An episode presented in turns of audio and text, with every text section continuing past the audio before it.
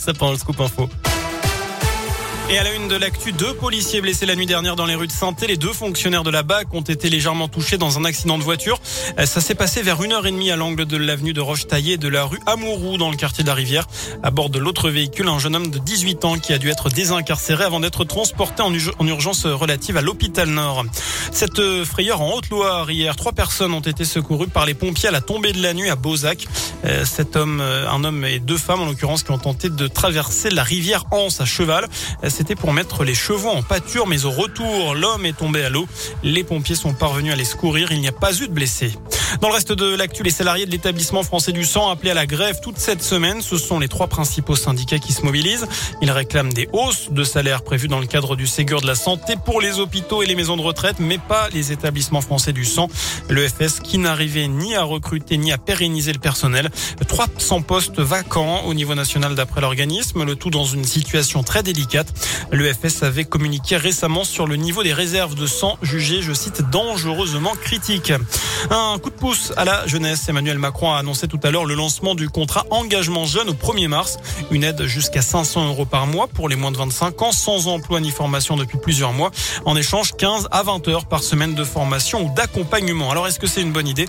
C'est la question du jour sur radioscoop.com. Vous avez jusqu'à 19h pour répondre sur notre site internet.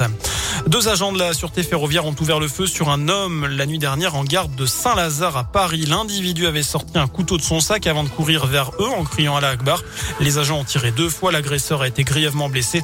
Son pronostic vital est engagé. Il ne serait pas connu des services de renseignement. Une enquête est ouverte. On reparle des procès des attentats du 13 novembre 2015 à Paris avec ce moment très attendu aujourd'hui après les témoignages des rescapés et des proches de victimes. La parole est aux accusés. 14 personnes interrogées sur leur personnalité, leur parcours ou leur passé judiciaire. Parmi eux, le seul survivant des commandos, Salah Abdeslam. Ces audiences vont durer quatre jours. Et puis on l'a appris il y a quelques minutes, l'acteur et humoriste Harry Habitant a été mis en examen pour viol. Il a été placé en garde à vue. Avant-hier à Paris, le comédien est placé sous contrôle judiciaire. On passe au sport avec du foot et la colère des supporters des Verts. Toujours place pas de victoire hein, depuis le début de la saison. Quatre groupes ultra appellent au rassemblement ce dimanche avant le match à huis clos face à Clermont. Match dans le chaudron.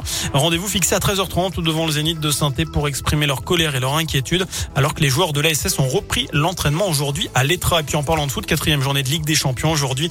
Lille se déplace sur la pelouse du FC Séville. Le coup d'envoi ce sera à 21h. Et le maillot des Verts se gagne euh, bah, une petite dizaine de minutes hein, pour supporter euh, les joueurs de l'ASS. l'ISS.